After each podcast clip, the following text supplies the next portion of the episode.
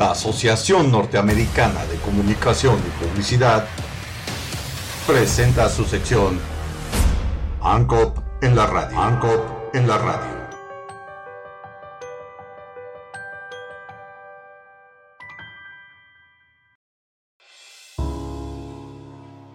Calculadora estima la contaminación del ganado. El académico de la Facultad de Medicina y Zootecnia de la UNAM, Rafael Olea Pérez, creó una aplicación que mide la contaminación generada por la ganadería, una de las actividades que más gases de efecto invernadero produce. Esto permite a México estar a la vanguardia internacional con una valiosa herramienta que mide los kilogramos de dióxido de carbono equivalente en relación a los kilos de proteína que se produce por hectárea en bovinos cada año. Con su calculadora de carbón, Olea Pérez evaluó diferentes sistemas de producción ganadera, y principalmente en Veracruz, Campeche, Tabasco y Yucatán, y determina la cantidad de emisiones generadas contra la cantidad de carne producida por hectáreas. Lo más grave es que esta actividad ocupa el tercer lugar en emisión de contaminantes. El cálculo es que su producción es del 10.3% de gases, solo superada por el transporte, con 25.1% y la generación de energía para las ciudades de 24.1%, detalló el experto.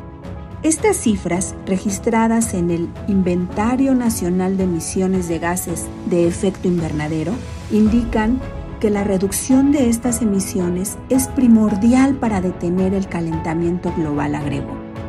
Especificó que los veterinarios deben capacitar a sus ganaderos en la conexión de la cría de pollos y cerdos con la agricultura y que el pastoreo no sea solo de forestal y el estiércol se aproveche, además de reciclar lo que no se convierte en carne, leche o huevo.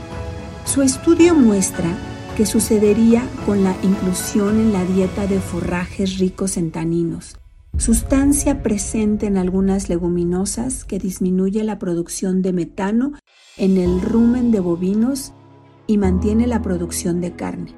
Propone también el manejo reproductivo para que las vacas tengan más crías, reducir la emisión y aumentar la productividad por hectárea. Ya no se puede solamente soltar a los animales para que coman lo que quieran y convertir los bosques en pastizales. Esta es una nueva visión de la veterinaria. No se trata de solo hacer una dieta con más grano, sino de ver los recursos locales para no destruir el hábitat, en vez de que la ganadería deforeste áreas verdes locales puede ser el custodio del paisaje rural, aseguró. Es conveniente que a las vacas se les saque un segundo producto, como la leche, lo que redundará en la reducción de emisiones y aumentará los ingresos, concluyó el especialista.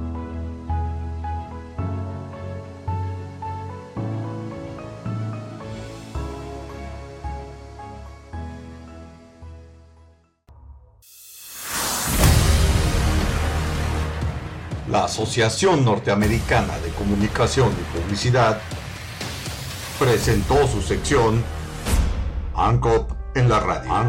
En la radio.